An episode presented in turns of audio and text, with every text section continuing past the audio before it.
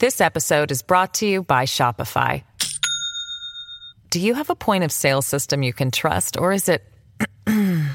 a real POS? You need Shopify for retail. From accepting payments to managing inventory, Shopify POS has everything you need to sell in person. Go to shopify.com/system all lowercase to take your retail business to the next level today. That's shopify.com/system.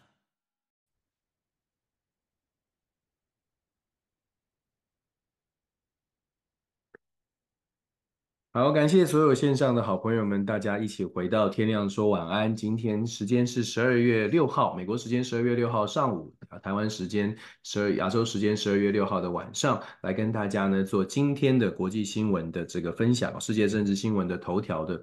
呃呃讨论。那在今天呢，我们一开始呢，跟过去稍微有一点不太一样，我们做一点调整，让大家感受一下，也许从不同的媒体的版面呢，来看看大家切入的角度。那今天我们从啊、选择从彭博社，从彭博社开始。其实呢，在大家过去这一段时间以来的分享，大家我们都说过的，就说包括了，即便是在美国，同样都是从美国的观点出发。主流媒体其实看事情的角度，大家应该也已经可以感觉得到有所差距了。有些呢是比较进步派，有些是稍微保守派。他们关注的重点，甚至是同一件事情，他们看的角度都不太一样。所以我们交叉的来看。那当然了。呃，我们的天亮说晚安，主要是因为我们订阅的媒呃频道呢，英文平台呢，主要是从美国的为主，我们会穿插着不同国家。但是呢，请大家见谅，如果有人有朋友觉得说，哎，全部都是美国观点，我们试着去做多元的多元的这个介绍。就像我们呃，大家平常也知道，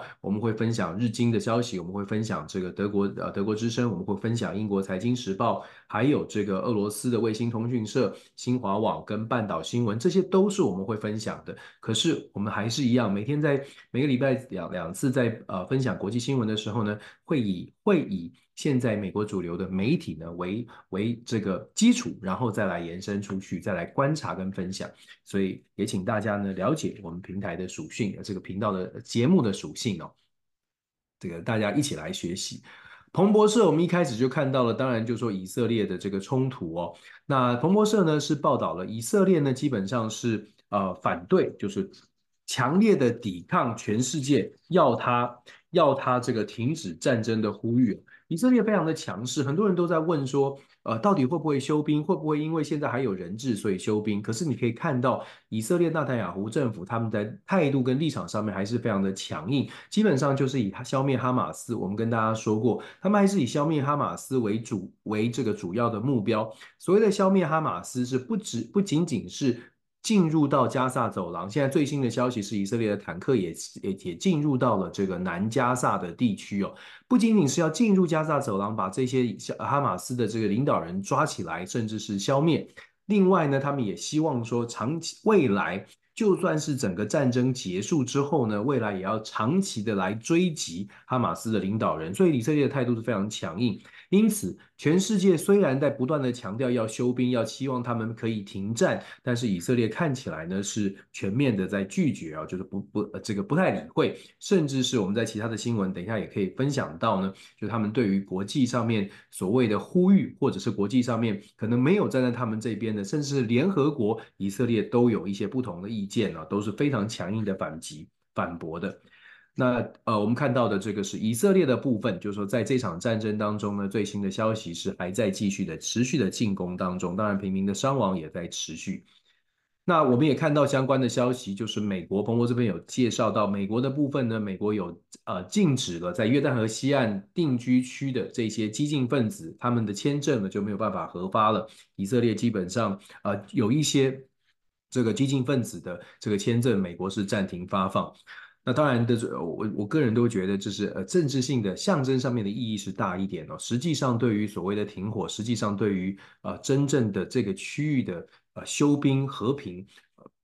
影响跟帮助都是有限的。再来，我们看到彭博社也有讲到了欧盟国家，欧盟在这个礼拜四，也就是台湾呃亚洲时间的星期四呢，会有一个非常短暂的，冯德莱恩带着欧盟的特使团会有非常短暂的这个访问中中国的行程。那目前看起来呢，对中国的态度呢，会表达非常强硬的态度哦，希望呼吁或者是要求中国创造出，就是北京当局去思考怎么样创造出更公平的经济竞争的环境。那这个会得到什么样的反反馈？我们接下来可以明天大概就可以看出一些结果。那当然，双方的高峰会呢，已经预期了不会有所谓的共同声明，因为基本上是传递一个欧盟的立场，啊，暂定界限，表达立场。但是欧盟的立场究竟是不是大家共同的一个完整的共识？会不会大家都接每一个国家都遵守？接下来也可以来看所谓的每一个会不会每个国家都遵守，是指欧盟的国家跟中国之间的经贸关系，在表达强硬立场之后，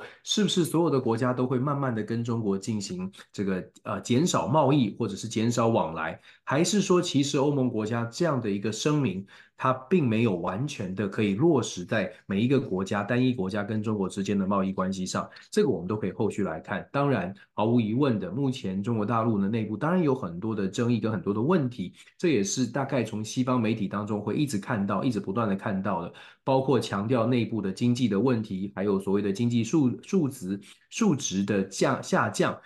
低于预预期，还有穆迪平等的下降，这些都在在的强调的是说中国目前遇到的状况。但是我们也必须要讲，中国面对面对的状况跟全世界都会有联动关系的。也就是说，中国就算现在中国面对的经济挑战，事实上全世界可能也同时各自都有经济挑战。所以，是不是要继续保持这种强竞争？双方呢，或者是多方啊？都要去做思考。另外呢，在彭博社的报道也报道到了越南，越南呢表态表示呢，就即即将在下个礼拜迎来习近平的访问呢。习近平在 COVID 之后，尤其是在呃 APEC 峰会之后呢，其实大家如果真的愿意去聊去看一下现在的这个局势，或者是看看一下现在北京的处理的方式，我们之前也跟大家讲过，走向全球，习近平现在开始越来越多的国际拜访。跟世界各国打交道的这个次数跟频率都越来越多，尤其是在中东冲突之后，整个呃世界看待中国的角色，从过去乌俄战争时期到现在，已经出现了这个风向的转变。那现在呢，东南亚国家，我们知道地理位置的关系，东南亚国家一直都很难跟中国呃撕破脸。那现在呃，我为什么讲越南？因为美国一直都在积极拉拢越南。那现在下个礼拜，习近平即将到越南访问，我们可以观察一下越南对于中国的态度，究竟是不是真的如同美国所期待的，稍微拉得更远一些，还是其实越南呢，在下个礼拜跟习近平访问之后呢，又重新的越走越近，这是可以观察的。再来呢，彭博社也报道了叶伦，叶伦呢在康在国会进行报告。叶伦要到国会来进行报告，叶伦叶伦这个在国会当中强调说，哎，美国一定要继续的支持，一定要呼这个呼吁啊，他呼吁共和党不要再阻止对于乌克兰的新的援助。这个呢，其实在昨天的美国新闻当中是蛮大的，就是星期二整整天哦，美国有蛮多的新闻在讨论所谓的对乌克兰的援助。为什么呢？在美国时间星期二下午呢，呃，在美国的参议院，参议院召开了这个一个呃。闭门会议，他们找来美国国务卿布林肯以及国务院的一些重要的官员，想要跟参议员们来做一个简报，一个 briefing，强调的是现在美国在乌克兰到底做了哪些努力，哪些工作，未来的前景到底是怎么样。但是呢，这个闭门的会议呢，仅仅前面三十分钟不到，参议员们就已经离席，共和党的参议员就已经离席。为什么呢？因为共和党的参议员呢表示。这样的一个听证会或者这样的一个简报，只是不断的强要强调在政治正确，甚至是有点这个是不敢说是情绪勒索，但是就是不断的告诉参议员们一定要去支持，一定要花六百多亿再补助这个乌克兰，然后要继续的强调美国必须要支持乌克兰。参议员们认为，包括了这个共和党的这个呃呃资深的参议员麦麦康奈尔。他一直都是支持美国要继续支持乌克兰，可是即便是他也对了，也对，就是美国到底要不要投入一下子再投入六百多亿呢？表达一个抱持一个这个这个保留的态度。主要的原因是因为美国国内有一些议题呢，是共和，尤其是共和党很在意的议题，拜登政府似乎没有做出比较正面的回应。最重要的就是边境安全的问题。对于共和党来说，你知道共和党主要是南方州哦，是它的这个基本盘。对于共和党来说，南方州像我所在的德州，德州的边境问题、非法移民的问题，甚至是毒品的问题。对于共和党来说是重中之重，可是他们没有看到拜登政府回应他们的要求。在拜登总统提出的一超过一千零六十亿的新的援助计划当中，六百一十亿左右是援助给乌克兰，一百多亿是用在所谓的边境，还还有一百多亿是以色列。所以整体来说，它的比例呢，对共和党的这个政治人物而言。这个比例很显然的不符合，不符合他们的需求，所以在这个我们昨昨昨天所说到的昨天的简报上面，共和党的议员所表态的就非常清楚了。不是不能支持乌克兰，但是先后事情要有先后顺序。那叶伦呢是非常强烈的谴责，认为说共和党这样的阻挡，如果说甚至他说了，如果说乌克兰战争失败，共和党要负很大的责任。不过这样的一个说法呢，到底会不会得到共鸣？我想在战争初期呢，乌俄战争初期的时候，很多人会觉得这样的说法是有道理的。可是战争真的打得太久了，所以造成美国国内呢，一般的民众对于乌乌克兰的支持其实也不像在战争初期如此的高，再加上我们说中东冲突之后，真的他的注意力是分散的。我们接下来在其他的媒体当中也有看到不同面向来看乌俄战争，我们很不客气或者是很直白的说，乌俄战争现在的最新的发展呢，这个真的是对乌克兰稍微的不利哦。虽然很多人要支持乌克兰。可是乌克兰到目前为止的走战争战场上的表现，跟整个外交国际局势，对乌克兰可以说是呃不是在顺风，现在开始逆风，而且这个逆风呢，很可能会让乌克兰感受到极大的压力。对，待会我们可以在不同的新闻还可以继续再看，但是我们要说的是，美国国会到目前为止对于乌克兰的支持。可能受到了停滞，可能不会给这么多。那没有那么多的支持，乌克兰如何走下去呢？我们可以再来讨论。然后彭博社也报道了二零二四年的美国总统大选哦。美国总统大选，美国总统大选呢是这样的，就是说大选知道大家需要很多钱哦，就是这个竞选的经费的问题。竞选呢是越来越激烈的，即将要进入到真正的这个初选期哦。今天即将美国这个共和党的辩论会又要上演啦，但是呢，我们现在遥遥领先的川普呢又没有打算要参加，基本上他又是一个局外人哦，因为他的民调还是非常大幅的领先。坦白说，对于一个领先这么多，领先达到三十 percent 以上的这样的一个这个呃呃领先者哦。啊，不去参加这个辩论会也有它的战略上的道理，因为参加辩论会可能会造，可能会加分，但是也有可能会扣分。如果是这样的话，何必在这个时候就冒这样的风险？所以，如果说你是这个川普的这个幕僚，也许你也会做出同样的建议。我们有领先三十，我们有三十趴的领先，等到他们吵完之后，我们也可以进一步的去观观察其他初选对手的这些优优缺点。多观察一下，然后先琢磨摸摸透他的话术，摸透他的策略，跟摸透他的政策。等到真的需要参加辩论的时候，再来跟关键的人物辩论，而不需要现在就自己去参加这个辩论，变成众矢之的，因为一定都会攻击第一名，才会有版面哦。所以，川普的策略很明显，这也某种程度反映出来，当你在竞选的过程当中呢，如果你的选你的民调是非常领先领先非常多的话，你的策略会是这样。但是如果在选战当中是肉搏战非常激烈的话呢，那么所有的候选人就应该要直球对决，全面的来去参加所有可露脸的活动，为自己来增加增加增加这个声量哦，不用害怕。所以策略是完全不同。然后这则新闻讲到的是说，虽然现在比较已经开始接近二零二四年的选举，可是呢，这些共和党的金主选举当中需要钱，这些金主呢开始更加的谨慎了，因为他们要要听其言观其行，稍微再观望一下。其中啊，对于佛罗里达州州长 DeSantis 的这个资资金的这个金源呢，下降的是非常的明显哦。一开始我们认为说，也许年轻的佛罗里达州州长 DeSantis 有机会挑战川普，但是现在看起来呢，这个 Nikki Haley，也就是美国的前驻联合国的大使，看起来他的这个声望是呃。窜到第二名哦，而且他的整个竞选的资金，甚至是拿，甚至是拿到了一些民主党的金主的资金哦，这一点是非常值得关注的。因为在竞选当中，子弹充足、资源充足、充充足呢，确实是有可能走得更远，而且站站得更稳的，这是非常肯定的事情。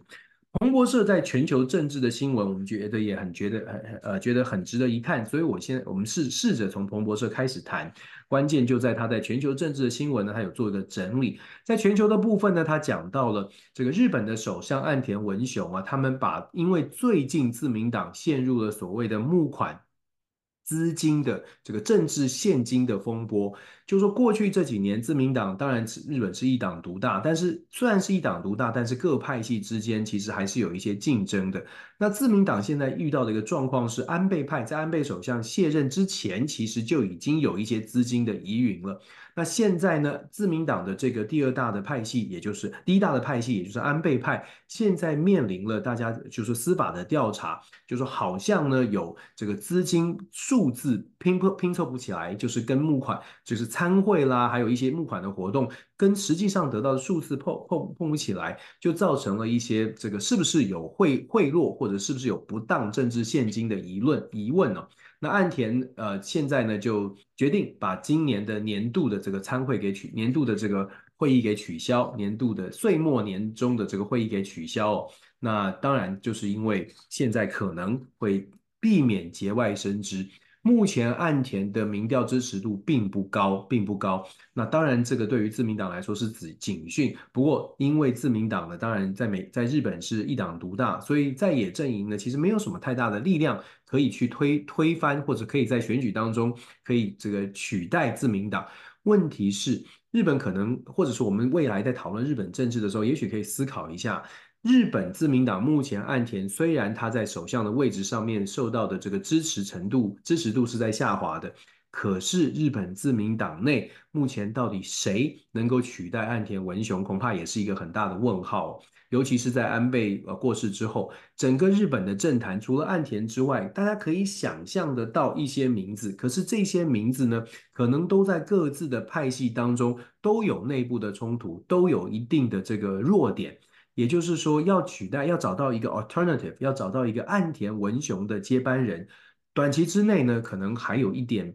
这个 struggle，还有还有一些冲突跟角力要走哦。所以岸田虽然他的支持度在下滑，但是他的位置可能相对来说还是稳固的，因为目前为止还没有看到取代者，还没有看到取代者。另外呢，这个呃。在全球政治的部分呢，不，呃，彭博社也有讲到，我们刚刚说的，中国正在想办法呢，来来针对穆迪信用平等降低的部分来做出一些调整。它某种程度就反映出目前全球对于尤其是投资的。投资者的眼光当中，对于中国内部的状况有一种不稳定感跟不安定感。中国怎么样？北京如何用各种的策略来证实它的投资环境是良好的，可以吸引更多的外资再次的回到中国？这个呢，可能是中国大陆现在必须要认真思考的问题哦。当然要很多的努力。然后呢，我们谈到彭博社也谈到了泽伦斯基，就是在美国的这个访问取消的。This episode is brought to you by Shopify. Do you have a point of sale system you can trust, or is it a real POS? You need Shopify for retail. From accepting payments to managing inventory, Shopify POS has everything you need to sell in person. Go to shopify.com/system all lowercase to take your retail business to the next level today. That's shopify.com/system. 泽伦斯基在美国的访问呢，是呃所谓的访问其实是视讯的会议哦，在星期二本来预计在星期二会有一个视讯的演说，对参议员的视讯演说，但是我们刚刚跟大家讲到了，在参议院呢，因为一个闭门会议。并不顺利，所以这个会议呢，虽然讲是讲说有特定的原因取消，没有直接的说原因，但是我们可以直接的推测，这个原因就是因为国会并不是非常的认认同在这个时间由泽伦斯基来发表演说，因为泽伦斯基演说肯定是希望美国再次的支持，最好是拜登的这六百亿之外呢，还有更多的军售军援。军援啦，是军售可能都太太夸张了，因为乌克兰可能没有这样的资金哦。那在这样的情况之下，呃，参议这个国会当然就呃比较尴尬，就是说有人支持，但是有这么多那么强的反对，甚至是要过关的法案都可能不过。那既既然是这样，泽伦斯基的演说就可以稍微的推迟一下哦。是，那另外呢，在全球的部分也讲到了，这个俄罗斯有有这个呃用用这个无人机继续攻击。事实上，整个乌俄战场上面遇到的挑战还不少啊。除了战争上面陷入了泥淖，现在已经步入到冬天了。乌克兰很显然的在从夏天开始的所谓的全面反攻大作战。并没有像预期一样的真的做到全面的反攻，这点也造成了西方国家开始在思考，如果说这一波的反攻也算是给了很多的资源，这一波的反攻没有办法成功，接下来还要投入多少？所以我们说乌俄战争最后的走向呢，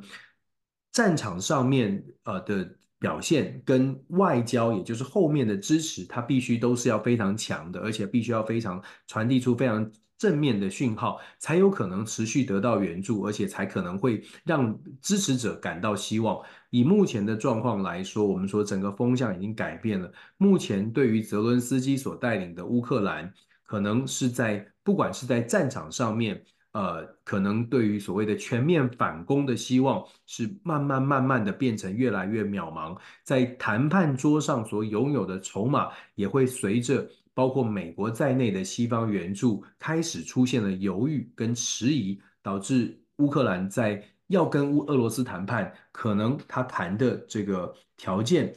甚至不呃没有过去哦，可能呃这个来的多，这个是呃这是一个风向，我们可以看得到的，显然的这个明显的一个状态。然后我们赶快看一下，这是彭博社的报道，我们赶快看一下这个呃呃华油，回到我们的老朋友华油的部分哦。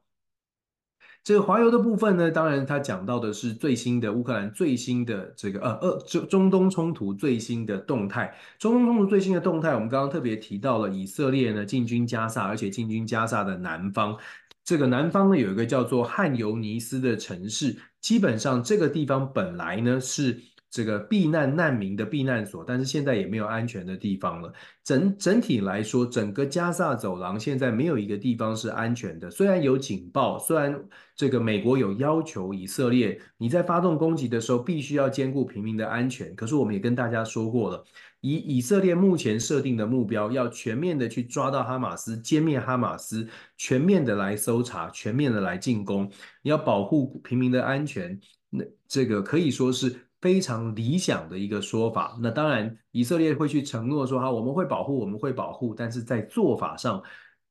战争子弹是不长眼的，做法上是做不到的。那我们看到以色列的军队开入了汉尤尼斯，那纳塔雅胡总理呢是说，现在以色列的国防军所有的策略都是走在正确的道路上，可以想见这个这场战争哦，在以色列达到他的目标之前，恐怕要。全面的停火是非常困难的，非常困难的。再来，我们刚刚也提到了，美国限制了以色列这个在呃约旦河西岸定居者的签证了，有一些激进派的，他们限制了签证，跟暴力分子、暴力攻击有关的都是呃有限制的。然后我们也谈到了，就是说所谓的以色列强调所谓的平民警预警系统哦。啊，刚刚特别讲了，没有地方是安全的。华友有特别讲到说，以色列虽然强调说我们有加强预警系统，但是做不到就是做不到。再来呢，也在这个呃华油的部分，你有报道到非洲的非洲的尼日利亚呢，尼日呃有军事的行动又开始。非洲还是我们说了，非洲虽然比较少关注，但是非洲的政治动荡的情况，呃，也很值得大家抽一点点时间。我们应该找个时间再来谈整个非洲。非洲五六十个国家，很多的国家，基本上大部分的国家。在政治上面并不是这么的稳固，这个政治不稳固呢，你可以说让让有一些国家看到了介入的机会，但是同时也可以也可以说为全世全球的现在在混乱当中呢，还多了一个不不安定的因子哦。那以目前最新的消息呢，是尼日的这个军方呢有一个爆炸事故。才造成了八十五人的死亡。目前的新的消息，我们后续可以来看一看有没有其他的政治上面的一些冲击。再来呢，在加萨地方呢，他有报道说，在加萨地方啊，有很多这个未爆弹。那这个未爆弹呢，还特别讲到有很多是美国制造的未爆弹哦。那虽然是没有爆炸，可是也会造成这个地方没有办法居住。整体来说，华邮的重报道的重心呢，在非常细节的强调说，现在的整个加萨地区的战争的状况，以及加萨地区平民百姓的生活形态。我们可以说，基本上就是不能生活。另外呢，也讲到了这个呃，以色列跟联合国之间的纷扰啊。联合国一直都在呼吁，从秘书长到一般的这个呃人权官员啦，还有各个部会。联合国一不断的都在呼吁说，对于加萨的人道援助是不够的，是不够的，是不够的，讲三次。问题是以色列呢是非常强调说，这场战争联合国所占的位置是错的。以色列对于联合国的立场一直强调说要休兵要休战，以色列一直一直都认为说，呃，联合国没有站在以色列这一边。比较坚坚、比较强硬的反制呢，是以色列甚至拒绝了核发给联合国人权委员这个特使签证。他们认为说你是带着 bias、带着偏见、带着就是希望要休兵，然后忽略了以色列人遭受到的痛苦。在这种情况之下呢，以色列不愿意让联合国的这个人道委员、人道这个特使呢，呃呃呃，取得签证来到这个加萨这边，呃，来来视察、来了解状况。所以，我们强调的是，以色列现在他的态度对于整个加萨地区的这个战争的态度。还是一样，目标非常明确，而且非常的强硬，而且他还抗扛住全世界的压力哦。某种程度来说，呃，以色列所谓的力抗世界各国的压力，要求停火的这个压力，可以说它很强势，也可以说它很固执，但是某种程度也反映了。这个世界的所谓的国际现实，这个世界的国际现实就是，当你遇到的是你自己的好朋友，或者是遇到了跟你国家利益有关的这些盟友，当他在做一些本来你按照你的标准，所谓的西方民主标准，在看其他国家会绝对绝对不允许让这些事情发生的事情呢，在盟友的身上出现了不一样的标准，出现了不一样的态度哦。我们从美国，从西方国家到这个面对以色列现在的这场战争，呃，事实上真的是可以，真的是值得反思哦。如果今天不是在加萨发生，不是以色列对上巴勒斯坦，而是也许呃印度，也许中国，也许我们说乌俄战争，就以乌俄战争来做对比，你就会发现世界的态度是有很大的差别的。那是现在呢，以色列作为西长期的西方盟国，看起来看起来。这个呃标准确实是不太一样，标准确实是不太一样。我们赶快来看一下这个《华尔街日报》。《华尔街日报》报道什么呢？《华尔街日报》一样的，它特别强调的是呢，这个以色列的军事的进攻。《华尔街日报》讲到，以色列呢是宣称半数以上的哈马斯的军队的领导人，他是讲说可能是营长以上的领导人啊，都已经都已经被抓了，都已经被被被被被这个被杀了。所以呢，是在军事上面是很成功的，就是呃，已经大概消灭的差不多。那接下来呢，还会持续的来做来做这个取缔哦。但问题是哦，我们刚刚我们也特别讲到了。就说哈马斯，尤其是欧盟国家的一些报告强调，哈马斯恐怕不是一个单纯的军事的部队。如果你想想象哈马斯只是一个军事的部队，武装的武装的组织，也许你把他的这个将军抓到了，你把他的营长啊，把他的中校上校这些干部全部都逮捕了，甚至是甚至是这个处决了，那哈马斯就会瓦解。那这是非常理想的想法。但是如果说哈马斯，认真的去了解哈马斯，它所代表的理念、意识形态，甚至哈马斯是一种信仰。我们跟大家讲过，当它是一种信仰的时候呢，现在的领导人结呃可能呃没有办法继续领导，但是下面的这些具有信仰的，他会逐渐的变成成熟。也许现在可以平息，但是没有真的缓和双方的冲突的根根源，没有找到真正的解决之道。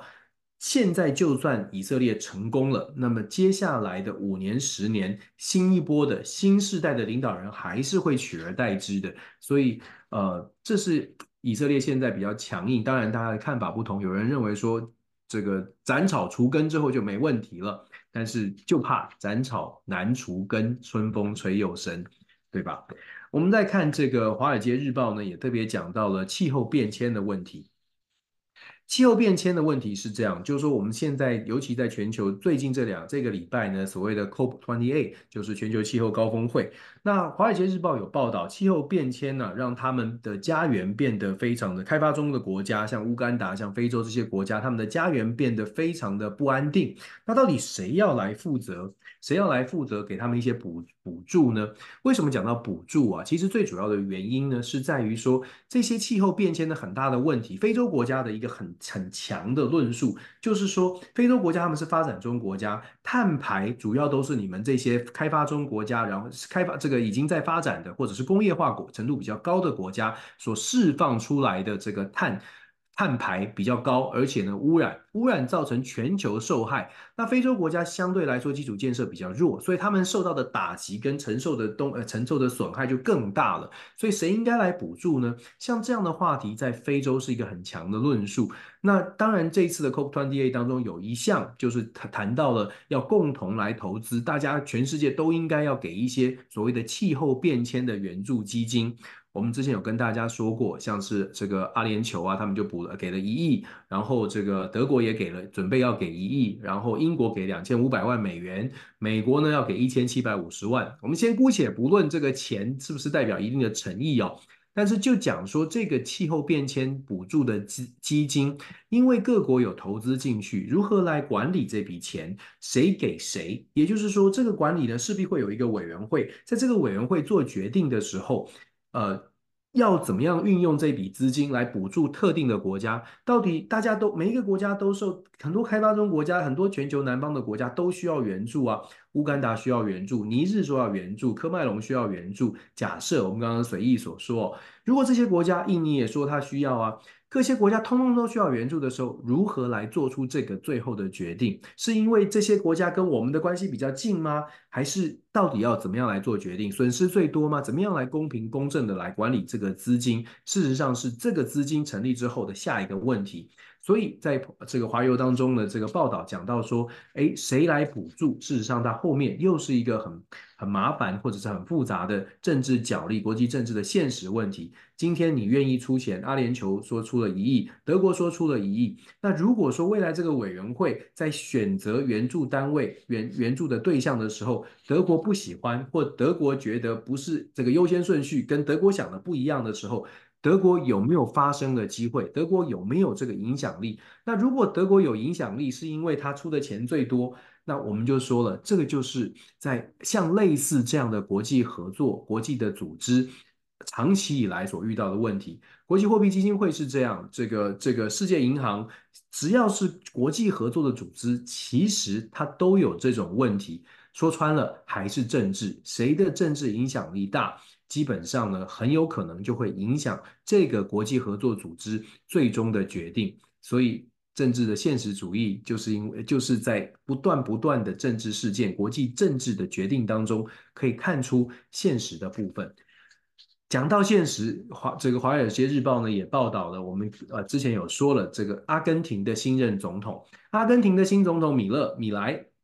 米莱上来之后呢，这个标题就是 El Loco，El Loco 啊，就是米莱的小名，就是昵称。他赢得了阿根廷的总统选举，他的论述很清楚哦，他的论述就说要取消央央行，要把这个披索由由美元来取代，要跟中国脱钩，这些都是在大他大选过程当中的主要论述。但是呢，就在他即将上任的前夕，在接受访问的时候，这些论述通通都软化了。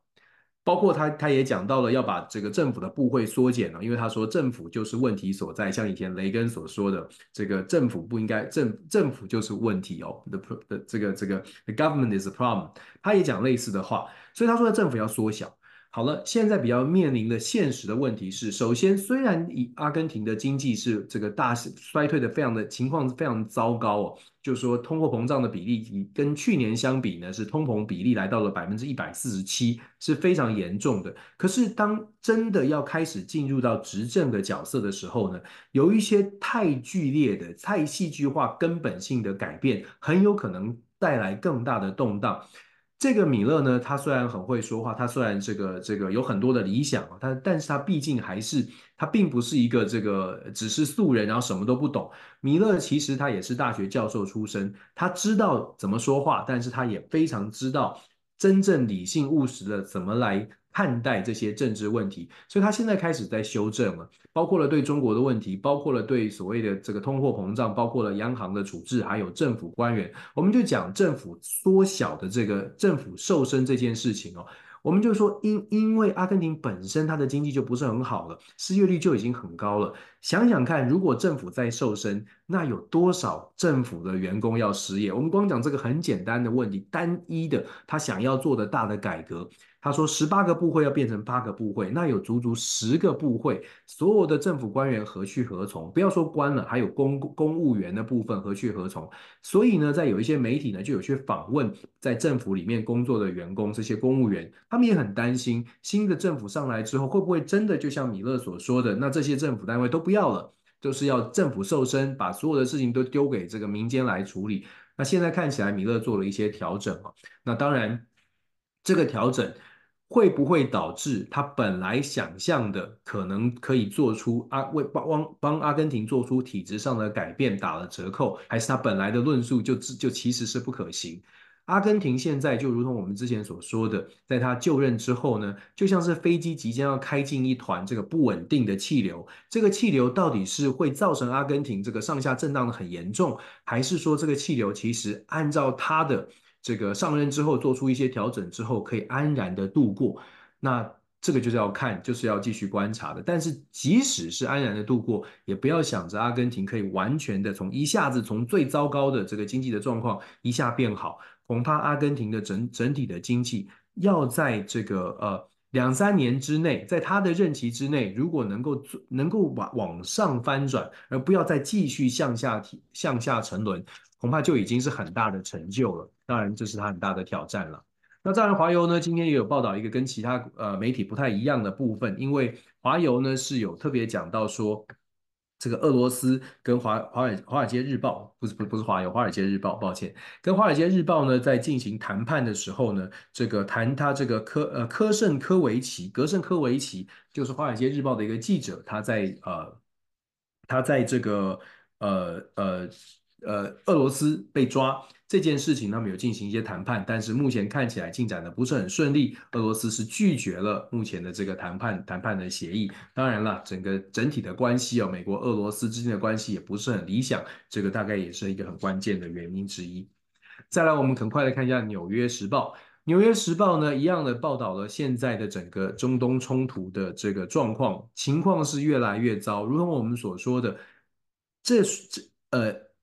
以色列跟哈马斯之间的实力悬殊太大，哈马斯现在靠的基本上是国际的压力，而不是哈马斯真正的有所谓的不对称作战能力，可以吓阻或者是可以阻挡以色列。在这种状况之下，以色列如果站定的非常强硬的角角度，他们不想要做让让步，他们觉得他们的这个呃受到的这个呃这个呃。安全威胁，或者是丧失的一千多多人的这个以色列国民的性命，还没有得到这个呃缓解，还没有得到国民的认同，就是要停火，基本上要。这个加萨走对加萨走廊的攻击，大概还呃短期之内要真的是要休兵谈何容易？虽然都一直在讲说有人质，有一百三十七名人质的问题，可是要休兵是不容易的。而且我们可以看到国际舆论的风向，包括美国总统拜登昨天也出来讲说，哈马斯虽然包呃持续的拿抓了很多人质，但是在人质释放的顺序上面呢，拜登总统有特别讲到说，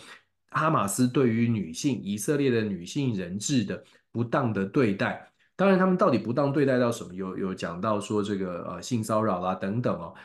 讲这个话题呢，其实如果再仔细想，也许他想要呈现的就是为什么以色列现在可能呃没有办法停火。以色列面对哈马斯，可能对于以色列被抓的人质，或者是对于以色列的妇妇女有这种不人道的对待，或者是不尊重的对待，那么以色列呢，当然要。以牙还牙、以眼还眼的继续为了以色列人民的幸福福祉权益来把哈马斯给歼灭掉。所以我们在看新闻讲到说，为什么双方很难休兵？然后美国拜登总统也自己也出来讲说，哈马斯对于妇女女性人质的不良对待，导致哈马斯在释放人质的时候不愿意先释放女性，因为他们怕人女性人质被释放之后可能会散播，或者是可能会告诉外界。到底哈马斯抓的女性人质面面对到什么样不当的对待，导致呢这个哈马斯呃得到的支持会减少？当讲到这些部分，讲到这个美国对于哈马斯女性人质不释不释放女性人质的质疑，以色列也强调这一点的时候呢，我们当然不是说阴谋论，说要散播风向。但是至少在气氛上跟情绪上可以看得出来，这并不是一个以色列想要停火，或者是以色列可能要拿来用用作停火的一个理由，因为这只会让以色列的国民更加的觉得不行，我们一定要支持政府歼灭哈马斯。所以，我们大胆的推测哦，纳坦雅胡的政府呢，要要停要停止战争，要休兵，目前看不出这个迹象，应该是继续的猛攻加萨走廊。讲到以色列的猛攻，我们就来看看乌这个乌俄战争。乌俄战争现在还有没有在猛攻呢？其实我们说前线陷入僵局，但是乌克兰在在纽约时报有这个深入的报道。比较麻烦的是，现在看起来泽伦斯基跟他自己的军方的将领，跟他自己的呃军方军方将领呢有一些内部的冲突。军方的司令官叫做瓦瓦列里扎卢日内，扎卢日内这很难念哦。扎卢日内将军呢，他是以这个乌克兰呃国呃这个呃军方的将领司令官，也是最高的将领，他在军军中饱受爱戴。但是现在呢，他们他跟泽伦斯基之间的这个冲突跟分歧，意见分歧看起来是越来越明显。纽约时报直白的点出他们两者之间的冲呃冲击啊。司令官认为说，泽伦斯基呢做做了说了很多话，但是在军事的准备上，并没有把国国家准备得很好，而且也并没有真的真的让大家这个这个意识到战争战争的威胁。另外有一个值得注意的是呢，《纽约时报》有报道说，呃，泽伦斯基政府，也就是呃乌克兰呢，禁止了反对党领袖卢卡申科，这个普罗申科，抱歉，普罗申科，卢卡申科是白俄罗斯。普罗申科，他们禁止反对党领袖普罗申科出国。为什么禁止出国呢？当然有各种的说法，但普罗申科的意思是说，他要出国，他打算去波兰，然后去美国，希望呼吁大家持续的支持。而且普罗申科说，他从战争开始的第一刻，他就传讯息给泽伦斯基说：“我们不再是所谓的政治上面的对手，我们必须一起来为乌克兰努力。”事实上，过去这两年呢，普罗申科出现在媒体上，也一直都是强调要捍卫乌克兰，要一起来支持，继续守护乌克兰。可是呢，泽伦斯基的政府呢是。禁止了，没有批准，拒绝了普罗申科的出国的请求。那当然，这一点呢，就引起了一些讨论了。泽伦斯基政府是讲说，他们不认为普罗申呃这个这个普罗申科出国可以真正的带来什么样的好处。但普罗斯普罗申科的支持者跟普罗申科认为呢，他觉得非常的震惊，就说以他一个这个政治领袖的角色，想要出国去为乌克兰讲话，居然会被拒绝。感觉起来呢，他认为感觉起来呢，就好像是只有这个泽伦斯基可以代表这个乌克兰去争取支持哦。那当然，就像我们所说的，泽伦斯基的支持者跟泽伦斯基的官方的说法呢，是认为普罗申科虽然有外面的，因为他曾经是很这个乌克兰的领袖，而且很很很重要，所以他有一些国际的支持、国际的人脉。但是泽伦斯基政府的官员是说，这些国际的人脉不见得在他游说之后就会改变。大家可以自己感受一下，就是说，呃，自己自己从这个这个故事新闻的故事去感受一下，现在也是不是有一种感觉，就是乌克兰内部的这个分歧，甚至有一些政治的考量在其中。呃，从外面来看，当然我们不知道到底泽伦斯基是什么样的想法，让他拒绝反对党的领袖出国去去做一些游说。呃，不知道他是不是不相信普罗申科是站在乌克兰这边，还是某种原因，但是他拒绝普罗申科出国去支持、争取支持这一点呢，我个人会觉得蛮奇怪的，因为在众目睽睽之下，如果普罗申科真的出去到了波兰、到了美国，说我们不要支持这个呃乌克兰，这好像听起来不太合逻辑。也就是说，他不可能会出国说，我们不要支持乌克兰了，我们不要，我们不要继续，必须继续继续帮助乌克兰，呃，然后重建乌克兰，不太可能会发生这样。但是当然有可能，也许泽伦斯基会认为说，反对党领袖出国之后呢，强调的是，哎，各国啊，帮助我们来跟乌克兰，来跟俄罗斯谈判。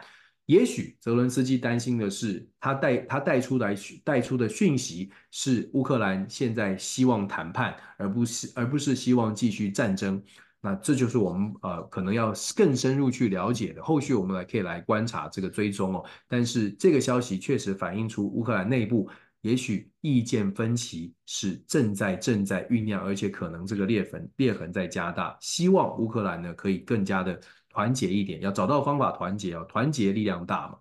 再来，我们看《纽约时报》也有讲到加萨的战争哦，这个加萨的战争呢，看起来呢，这个也造成了周边国家国内意见的不同。他这边报道的是巴林，在巴林呢，我们知道巴林这个国家基本上它一长期以来跟巴勒斯坦的关系是不错的。就是说，在以色列跟巴勒斯坦的冲突当中，巴林的一般的民众，因为穆斯林的关系，一般的民众是比较支持巴勒斯坦的。根据巴林在冲突之前的一个有一份民调，百分之七十六的人民认为巴林不用不应该。不应该这个跟以色列走得这么近，就说呃，尤其是他以巴冲突和以巴的关系是这样的情况之下呢，巴林的民众基本上不太认同巴林的政府要重新跟以色列重修旧好，或者是开启比较更密切的关关系的。光是从这一点，我们就知道现在的以巴冲突，巴林去扮演一个调停者的角色，对于巴林的民众来说呢，有一些人会认为根本就不应该不应该跟以色列谈。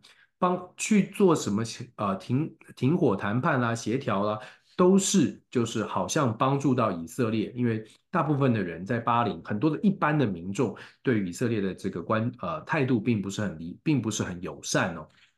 所以加萨这场战争在加萨地区的这个冲突呢，确实造成了周边国家不同的意见，国际上面也有不同的意见。那巴林它。《纽约时报》讲的这个故事呢，是讲说巴林国内对于政府的这个角色有一些疑虑哦。再来呢，也讲到了英国，英国的 Boris Johnson 就是前首相 Boris Johnson，现在开始接受调查，调查什么呢？调查 COVID-19 期间政府的一些作为。这个调查很有趣，因为他呃，首先呢，Boris Johnson 先跟大家致歉，就是在可能 COVID 的期间，政府呢确实可能在行政上面有一些怠慢。那评论呢？这则《纽约时报》的新闻呢，有一些评论，专家学者呢是说呢，Boris Johnson 的最大的问题在于当时，当时现在的首相苏纳克就是当时他的财政部长。那 Boris Johnson 在他的内阁里面呢，有的人是支持经经呃经济继续开放，有的人是支持全面的封全面的 lockdown 全面的封锁。专家学者说，回顾过去 Boris Johnson 的执政的期间，为什么民怨四起？是因为他有的时候接受。经经济继续维持开放的这个建议，但是可能隔天他又改变了想法，觉得说我们必须要赶快的封城，我们必须要把全部的这个这个经济都暂时长痛不如短痛，所以 Boris Johnson 现在出来作证，出来针对这个呃呃 COVID-19 英国政府的表现做这个调查过程当中，也可以抽丝剥茧的让大家看到当时英国政府怎么样来做这样的一个决策哦。那当然也有人这个这个分析里面也有讲到，现在做的这个调查，或者是波瑞香的现在所讲的话，到底是呃完整的呈现，还是说现在因为英国的保守党就是苏纳克，也是波瑞香省自己的英国的保守党，在目前的民调低迷的情况之下，要做出一些解释，可能会提出一些对自己、对于政党、对于党派比较有利的说法。这个呢，我们可以呃一起来观察，一起来观察到底是不是这样哦。然后我们赶快来看一下这个呃其他的媒体，时间的关系要走快一点。拜登总统呢，他我们刚刚说了，他讲到了哈马斯不释不释放女性人质的部分呢，拜登总统用了非常这个呃这个震惊啊，然后非常非常难以忍受的这个词汇来形容。那当然我们就说这到底是。呃，是不是一个风向，或者是是不是在强调说不休兵也是有一定的道理？这个我们可以来呃来看，来来，我们可以大家可以思考一下，就说不同的政治人物、不同的国家所表达出来的立场，它究竟是呃有没有特别的想法，或者是究竟是不是有没有一种呃想要告诉你说，哦，这是呃呃事情为什么不能发生，有一定的解释啊，这个解释大家接不接受，我们就见仁见智。伦敦的呃《金融时报》呢，有一则消息，在我们刚刚都没有讲到的，是在昨天，委内瑞拉有进行一个公投。委内瑞拉这个公投，公投什么呢？很可爱，很有趣，很有趣呢，是因为委内瑞拉公投的项目跟题目呢，是公投问委内瑞拉的人民支不支持委内瑞拉把旁边邻国的圭亚那这个地方的领土呢，认定是委内瑞拉的国土。当然，委内瑞拉跟圭亚那之间呢，有长期以来的领土纠纠葛啊，因为在英国殖民时期，那个边界可能有很多的认知不同、认知的模糊地带，所以呢，委内瑞拉的总统的这个呃马杜洛就说，我们来做一个公投，这个其实是非常政治性的，但他这个公投呢，百分之九十五投投出来的结果，当然他这个公投的参投票率其实不到合格选民的一半啊。但是不管怎么样，他推动这个公投，这个公投就说好，圭亚那，我们从从现在开始，委内瑞拉要积极的认定圭亚那那块地方呢，都是也是属于委内瑞拉的领土，就是单方自己的认定。那有趣的地方在于说，这个认定呢，接下来要怎么落实？就是在国际在联合国的这个监督之下，在国际众目睽睽之下，他自己做了这个公投，然后接下来要怎么样真的把这一块地方就变成自己的国家？重点呢、其实对于委内瑞拉来说，重点不是说啊派兵去把那块地方占据下来。其实这块地方，圭亚那的这个部分的这个领土呢，它这个大小大概是大概是美国佛罗里达州的大小，其实为其实不小的领不小的一块哦。为什么需要这一块？原因是因为在委内瑞拉在这一块这一块地方的外海呢，发现了丰富的这个天然气、石油的矿产，就是。矿产矿产是丰富的，所以委内瑞拉呢，它透透过这个公投想要做的事情是可以开采这样的一个这个天然的资源。那当然这是非常清楚的，只不过我们说了要怎么去做，就是马杜罗到到底要怎么样能够落实，这才是后续可以观察。那当然，圭亚那是这个抗议啊，只不过在这个地方的这个争端，最终呢变成双方都在寻求外力的支持，圭亚那。基本上就赶快的寻求美国的美国的协助哦，也赶这个美国国防部呢，预计在这个礼拜也会派专呃专门的代表团到圭亚那来进行一些视察，是不是要给予军事的援助？我们后续可以看。但是在这个话题上，公投虽然过关了。实际落实蛮困难的。那委内瑞拉呢，跟美国之间的关系并不是这么友好。可是我们必须讲，因为美中之间的冲突，因为很多的这个国际的混乱的局势，让美国现在对委内瑞拉也不像过去采取这么强硬的态度。因为委内瑞拉也有它这个优势所在，就是它有石油矿产哦。所以美国。最近，尤其是拜登政府对于呃委内瑞拉的态度呢，不若过去的强硬，是不是因为这样让委内瑞拉的马杜罗觉得我可以来进行这种？可爱的公投，那我们就呃，我们就看嘛，就是后续究竟他要怎么做？现在是要移居了，还是现在要把军队派过去了？这些都可以来来讨论的。这是一个历史上面本来就有的模糊地带，只不过特别来做这个公投。当然，也有分析师指出哦，这是因为马杜罗自己在国内经济搞不定，所以必须要找一件事情来。凝聚国内的这个支持，所以强调说，哎，公投我们把这个领土收复，然后把资源找回来，这确实也是一种可能，也就是 distract，就是让国内的这种失败、沮丧的氛围呢，能够透过一个公投，透过透过一个呃收复领土或收复主权的这个公投，来转移大家对他的失望，转移大家对他的失望。另外呢，在在《金融时报》的部分也有做一个也有一个观点的分享啊，讲说这个呃乌克兰的这个呃一些卡车司机他们在波兰接受访问，他们说啊，这个世界好像因为其他的冲突忘记了我们。它某种程度上反映出来的就是我们一直一直强调的，乌俄战争还在进行，可是现在的重点呢，看起来已经已经来到了这个其他的世界的其他的角度了，其他的角度了。在《金融时报》这边，我觉得可以跟大家分享的呢是，呃，有一则新闻是关于拜登总统的。因为拜登总统在《金融时报》的这个新闻里面呢，讲说，拜登认为他自己讲到说，哎，看起来呢，他说，如果不是川普选这个连任的话，也许，也许他就不会选。哎，这个就很有趣了，因为呢，呃。川普现在到底要不要选？会不会是共和党的最后的最最后的总统候选人？还在未定之天。那如果说拜登讲出这样的说法，会不会丢出一个可能性，就是如果最后共和党不是川普选的话，那拜登会不会在关键时刻？也就是现在，民主党已经有人挑战喽。民主党已经有一些国会议员，已经有国会议员正式说要跟这拜登进行挑战了。所以，如果川普并不是共和党的候选人，拜登会不会重新考虑呢？虽然他现在是现任总统哦，后续的变数变数确实是有的。因为呃，拜登就算想选，其实自己大概也非常清楚自己的年纪跟他自己的这个呃能力，所以丢出这个话，我觉得也许。也许有这种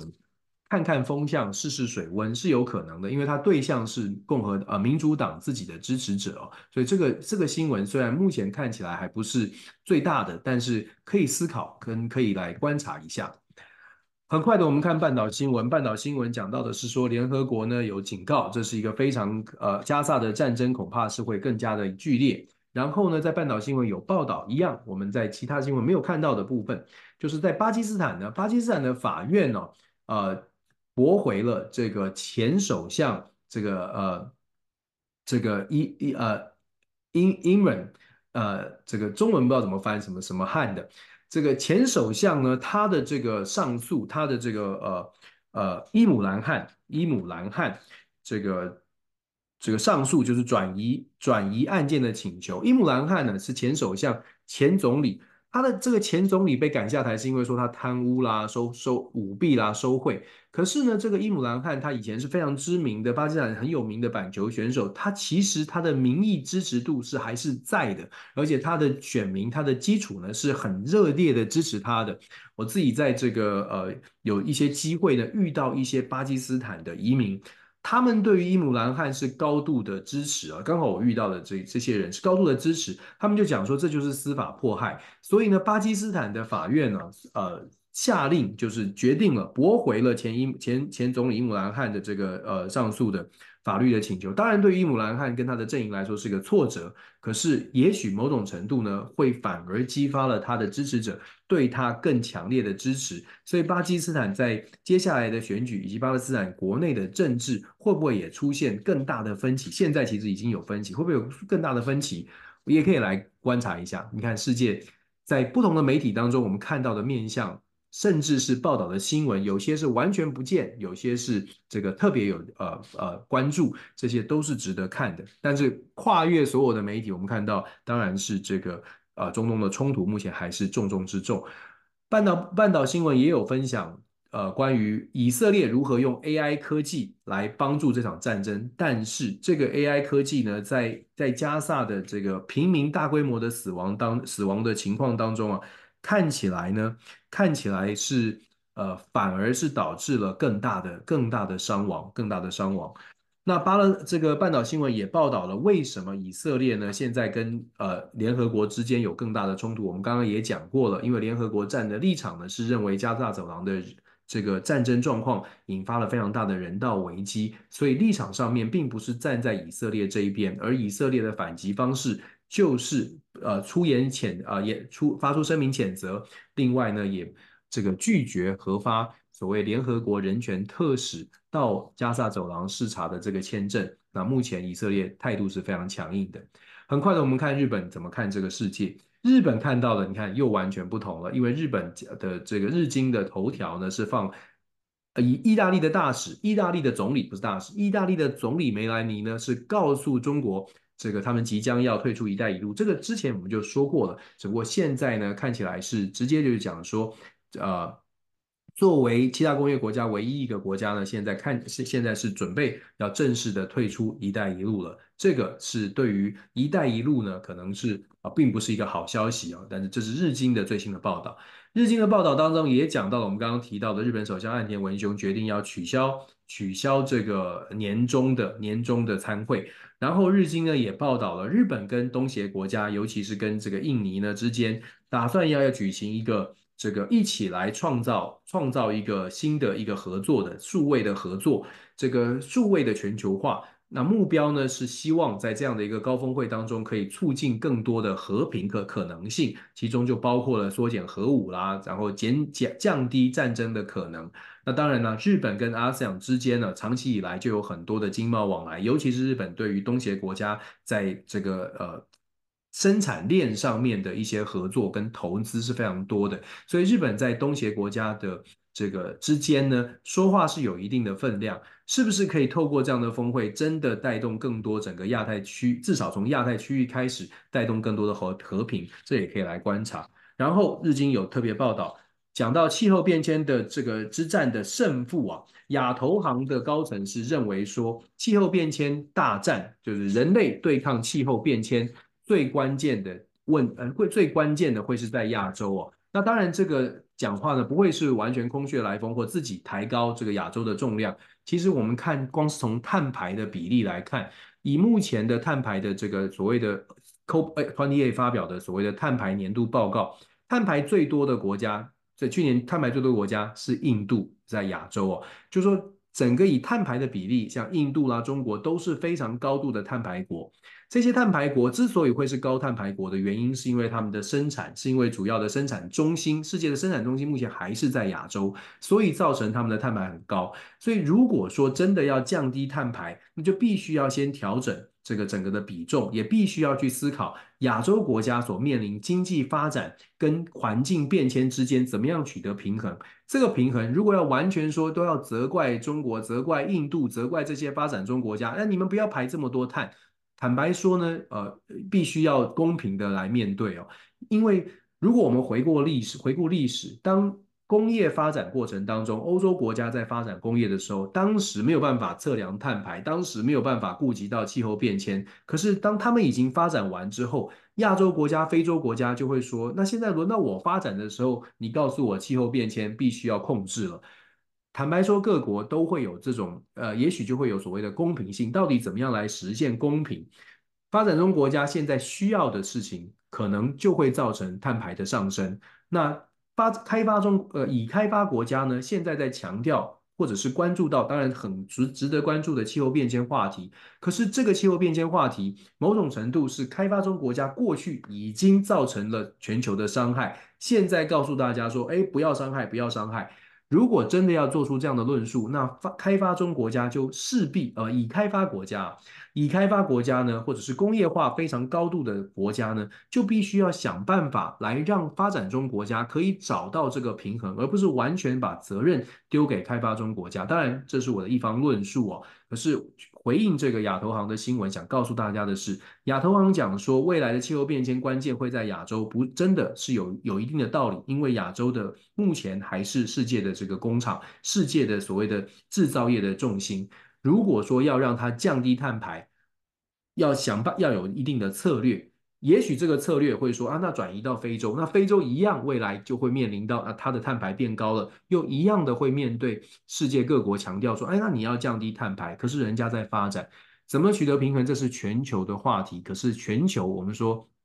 在目前政治混乱的情况之下，全球可能会更加的先守住自己的利益为主哦。所以气候变迁的话题，或者是其他的非常价值上面价值很有价值的问题。都值得讨论，可是怎么样能够让大家觉得，在我吃饱，在我非常务实的生国家可以发展的情况，达到我想要的，或达到我的一定的理想之后，可能呢才更有说服力的，会让大家真正的来进行合作。当然，这就是我说的理想跟现实啊，差距其实真的是蛮远的。这是今天我们看到的消息。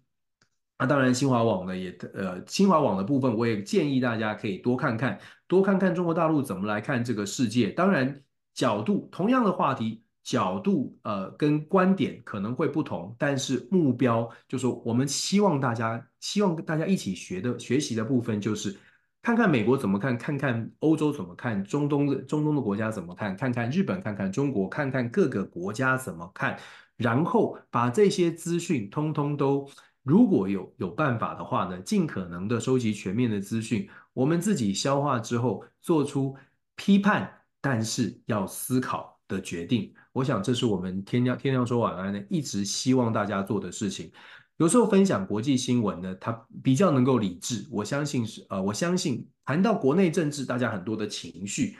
心情也会不同，但是谈到国际新闻，我真心希望在国际新闻上面少一点从来自台湾内部自己带的颜色的偏见，多一点愿意看世界真相的这种心态。两岸的朋友都是一样，面对的国际环境，也许立场不同，但是国际上面的外在的，就像我们每天看外面的天气，你可以说我跟你立场不同，可是老天就是给你一样的天气哦。外在的环境怎么样的变化，是我们想要去了解的。面对这些环境的变化，怎么做出反应，也许不同。可是先要把外在环境给厘清，到底外面长什么样子？我觉得是现在到目前为止，可能还有很多 puzzle 的地方。所以我们希望呢，透过大家的努力，一起把外面的环境给厘清来，然后再来想说，哎，那我们是不是有办法一起来找一个出路，或者是一起来找一个比较适合自己的、比较适合相对自己所在地方的一个回应的方式。